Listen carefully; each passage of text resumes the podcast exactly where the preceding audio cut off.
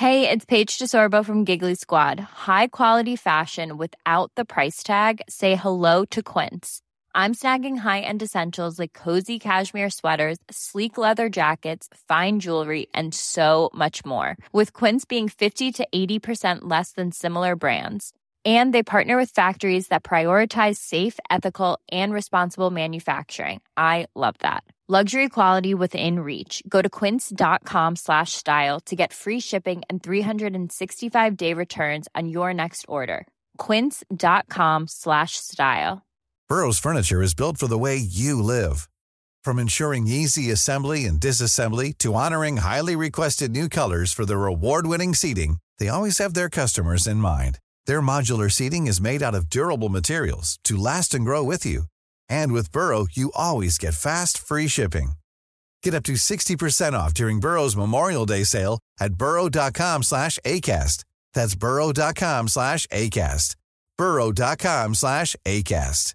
Hiring for your small business? If you're not looking for professionals on LinkedIn, you're looking in the wrong place. That's like looking for your car keys in a fish tank. LinkedIn helps you hire professionals you can't find anywhere else, even those who aren't actively searching for a new job but might be open to the perfect role. In a given month, over 70% of LinkedIn users don't even visit other leading job sites. So start looking in the right place. With LinkedIn, you can hire professionals like a professional. Post your free job on linkedin.com slash people today. Juste avant de commencer les amis, petit message pour vous dire que toutes les vidéos cette saison vont être disponibles en podcast. J'ai eu quelques soucis techniques l'année dernière, mais cette saison, je m'y engage, vous trouverez mon contenu disponible sur vos plateformes préférées peu de temps après la sortie sur YouTube. Alors n'hésitez pas à aller jeter un coup d'œil, à donner une note si possible pour la visibilité, et à profiter du podcast dans les transports en commun, à la salle de sport, et où vous voulez. Merci beaucoup. Si le microcosme de la Formule 1 avait les yeux rivés sur un certain Lewis Hamilton ces derniers jours, un autre événement très important s'est déroulé quelques heures auparavant. Vous le savez peut-être, Andretti ne rejoindra pas la Formule 1 ces prochaines saisons. C'est ce qu'indique un communiqué de Formula One Management, ou la FOM pour les intimes, qui nous explique que la candidature d'Andretti pour rejoindre la grille a été refusée. Alors pour rappel, Andretti est une écurie américaine détenue par la famille Andretti, et qui évolue notamment en IndyCar et en Formula I. Un nom évidemment très bien connu en Formule 1 puisque Mario Andretti a remporté le championnat en 1978 et son fils Michael a lui aussi couru dans la discipline dans les années 90. Andretti projette de prendre part au championnat depuis de longues années, et la FIA avait donné son feu vert en octobre dernier pour qu'il s'invite sur la grille en 2025 ou en 2026. Une première étape nécessaire, mais qui ne valait pas grand-chose sur l'accord de la FOM et de ses partenaires, en particulier les écuries. Désormais, le verdict est tombé. La F1 ne veut pas d'Andretti, du moins pas pour l'instant. Entre intérêt sportif, compétitivité du championnat, intérêt financier ou encore accord concorde, Stefano Dominicali et son équipe ont avancé un certain nombre de raisons qui expliquent leur raisonnement. Et on va tenter d'élucider tout ça dans cette vidéo. C'est parti. Commençons par les faits. Andretti souhaitait rejoindre la grille du championnat à partir de 2025 ou 2026, et ils ont validé tous les processus nécessaires pour le faire, à l'exception du dernier obstacle. Convaincre la Formule 1 de les laisser participer à la compétition. On ne va pas se le cacher, ça faisait un moment que ça sentait le roussi pour eux. Et l'instance dirigée par Stefano Dominicali a partagé un communiqué qui explique le pourquoi du comment. Je vous propose de lire quelques extraits ensemble. Ça va être un petit peu long, mais c'est vraiment nécessaire pour comprendre le contexte. Notre processus d'évaluation a établi que la présence d'une onzième équipe n'apporterait pas de valeur ajoutée au championnat. La façon la plus pertinente pour un nouvel entrant d'apporter de la valeur est d'être compétitif. Nous ne pensons pas que le candidat serait un participant compétitif. Bien que le nom Andretti soit reconnu par les fans de F1, nos recherches indiquent que la F1 apporterait plus de valeur à la marque Andretti plutôt que l'inverse. L'ajout d'une onzième équipe ferait peser une charge opérationnelle sur les promoteurs de course, entraînerait des coûts importants pour certains d'entre eux et réduirait l'espace technique, opérationnel et commercial des autres concurrents. Nous ne pensons pas qu'il soit possible d'admettre un nouveau candidat en 2025, étant donné que cela impliquerait qu'une écurie novice construise deux voitures complètement différentes au cours de ses deux premières années d'existence. Le fait que le postulant propose de le faire nous donne des raisons de douter sur sa compréhension de l'ampleur du défi à relever. La candidature envisage une association avec General Motors pour la production des groupes moteurs, mais ce ne sera pas le cas avant plusieurs années. Pour toute nouvelle équipe, contracter une obligation d'approvisionnement en groupe moteur serait préjudiciable au prestige et à l'image du championnat.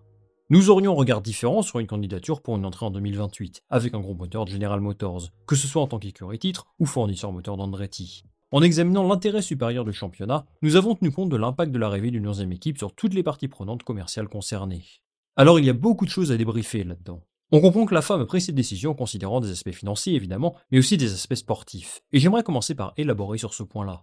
Je vais peut-être vous surprendre, mais je comprends certains arguments mis en avant par Stefano Dominicali et son équipe. Je vais sûrement me faire l'avocat du diable, mais leur argument en ce qui concerne une arrivée dès 2025 tient la route. En 2026, tout va changer. Les monoplaces n'auront plus rien à voir avec la génération précédente. Et donc, est-ce que c'est judicieux de consacrer autant de ressources avant une telle révolution? La F1 a peur qu'Andretti se brûle les ailes en faisant ça, et ne soit tout simplement pas au niveau en 2026. En tant qu'organisme qui protège les intérêts financiers et sportifs de la Formule 1, je comprends leur position. On pourrait dire qu'ils sous-estiment Andretti, qui a énormément investi dans de nouvelles infrastructures, mais on ne peut pas affirmer que leur raisonnement est dénoué de logique sportive. Ensuite, ils évoquent la partie moteur. General Motors s'est engagé à soutenir Andretti, mais uniquement à partir de 2028. C'est logique, ils ont besoin de temps pour préparer convenablement leur arrivée dans le championnat, et donc rien de surprenant à ce que ça se déroule comme ça. Mais dans l'hypothèse qu'Andretti rejoigne la grille en 2025 ou 2026, que se passe-t-il? Il y a quelques mois, ils avaient trouvé un accord avec Alpine, mais Bruno Famin indiquait que cet accord était aujourd'hui caduque, parce qu'ils ont pris plus de temps que ce qui était prévu. Aujourd'hui, sans doute n'ont-ils pas d'accord contractuel écrit et signé avec un fournisseur moteur. C'est un élément absolument essentiel pour la F1, qui selon eux est obligatoire pour ne pas ternir l'image du sport. Alors on peut largement contre-argumenter, puisque les règlements de la FIA ont une parade face à ce scénario. Ils sont autorisés à demander à un fabricant de gros moteurs de fournir une équipe, ils n'ont tout simplement pas le droit de refuser. Dans ce cas-là, on demandera à l'entreprise qui a le moins de clients d'être le fournisseur moteur d'Andretti. S'ils rejoignaient la grille en 2026, Alpine ou Honda seraient donc obligés, quoi qu'il arrive, de leur produire des groupes moteurs. Si cela se produit, est-ce que ça pourrait vraiment faire du mal au sport? Dites-moi ce que vous en pensez en commentaire, mais j'en ai pas l'impression. Je rappelle également que c'est exactement ce que fait Sauber avec Ferrari en ce moment, puisqu'ils vont passer un moteur Audi en 2026. Donc j'ai du mal à entendre cet argument.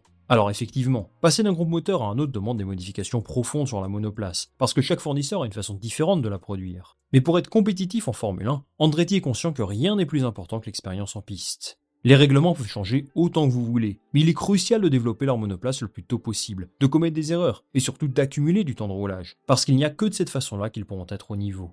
Le niveau justement, parlons-en. La F1 estime qu'Andretti ne sera pas suffisamment bon en 2026 pour apporter de la valeur au championnat. Peut-être ont-ils raison, ça je ne sais pas. Peut-être ont-ils raison, ça je ne sais pas, mais l'argument est quand même difficilement recevable. La FIA a jugé que leur projet est conforme à leurs attentes, et on peut critiquer la FIA sur bien des aspects, mais ça reste en théorie l'entité qui contrôle tout ce qui touche aux aspects techniques et sportifs. Donc à titre personnel, j'estime que la F1 ne devrait même pas avoir autant de revendications là-dessus. Évidemment, et c'est quelque chose que vous m'avez souvent dit, on peut aussi comparer Andretti avec ce qui se fait sur la grille. La pire écurie aujourd'hui c'est As, et franchement, si l'on compare les ressources investies par les deux groupes, est-ce qu'on peut être sûr à 100% qu'Andretti terminera derrière As en 2026 si vous avez la réponse, dites-le moi, mais je suis convaincu qu'ils peuvent au moins atteindre leur niveau. Il faut également prendre en compte l'évolution des règlements de la FIA, qui vise à équilibrer les performances du plateau.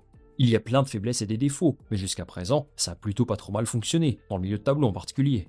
Ce qu'il faut comprendre, les amis, aujourd'hui, c'est que la raison du refus d'Andretti est avant tout économique. Je pense que vous l'aviez compris. Mais ce qui fait peur aux écuries et à Stefano Dominicali, c'est de couper la part des recettes en 11 plutôt que 10. Pour rappel, les accords concordent régissent, entre autres, la répartition des revenus financiers entre la FIA, la FOM et les écuries. Les derniers accords ont été signés en 2020 et ils doivent être renouvelés à l'issue de la saison 2025 ou plus tard. On peut s'attendre à ce que les revenus augmentent et introduire une nouvelle écurie sur la grille signifie partager l'argent avec quelqu'un de plus. Le raisonnement de la Formule 1 est simple. Les revenus apportés par Andretti doivent contrebalancer les pertes résultant du partage des gains entre 11 équipes au lieu de 10. Et dans l'état actuel des choses, la FOM estime que le scénario n'est pas réaliste. Si General Motors faisait partie du projet d'entrée de jeu, eh bien ça changerait forcément la donne. D'où une porte ouverte à la fin de leur communiqué, qui m'apparaît aussi comme un message à peine caché.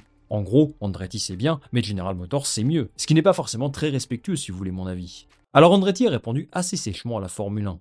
Déjà, ils avaient lancé une grosse opération de communication avant même que la décision ne soit rendue officielle. Ils montraient en détail où ils en sont, leur processus de développement et leur volonté de rejoindre le championnat très rapidement. Dans un communiqué, ils précisent que leur candidature initiale portait sur 2025, effectivement, mais que les processus de la FIA et de la F1 étaient tellement longs qu'ils tablaient aujourd'hui sur une entrée en 2026, à 100%. Ils mentionnent également qu'ils n'ont jamais reçu d'invitation pour discuter avec Stefano Dominichelli et son équipe, alors que le communiqué de la F1 indique le contraire. Ça prouve un cruel manque de communication entre les deux, et c'est dommage pour l'image du sport. Il y a autre chose qui souligne une fois de plus ce manque de communication. La F1 explique qu'il est difficile d'accueillir une écurie supplémentaire sur les 24 lieux où se dérouleront les Grands Prix. Pour moi, c'est un argument vraiment irrecevable. La FIA a annoncé depuis plus d'un an qu'il souhaitait accueillir davantage d'écuries, ce qui a amené plusieurs entreprises à tenter leur chance et à dépenser énormément d'argent. S'ils n'ont pas moyen de réaliser des aménagements pour accueillir une écurie supplémentaire, est-ce qu'ils n'auraient pas pu le dire avant? Mais bon, je n'y crois pas personnellement. Andretti a donc raison d'être furieux face à la décision de la F1.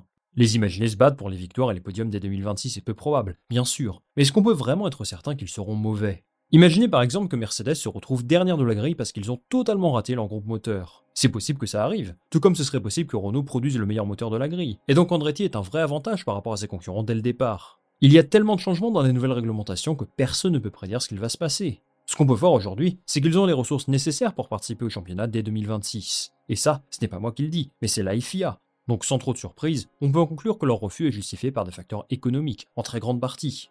Ils devront présenter leur candidature à nouveau et espérer participer au championnat en 2028, avec cette fois-ci le soutien de General Motors. Il va falloir prendre son mal en patience d'ici là, continuer à motiver les ingénieurs qui se voyaient déjà sur la grille en 2026, en espérant pour eux une issue positive. Merci les amis d'avoir suivi cette vidéo jusqu'au bout. Dites-moi en commentaire ce que vous pensez de cette histoire entre Andretti et la F1, si vous trouvez ça scandaleux ou non. Moi je lirai tous vos commentaires très attentivement, comme d'habitude. Je vous invite à liker cette vidéo si elle vous a plu, et bien évidemment à vous abonner pour me donner un maximum de visibilité. Nous on va se retrouver très rapidement pour une nouvelle vidéo. Salut à la prochaine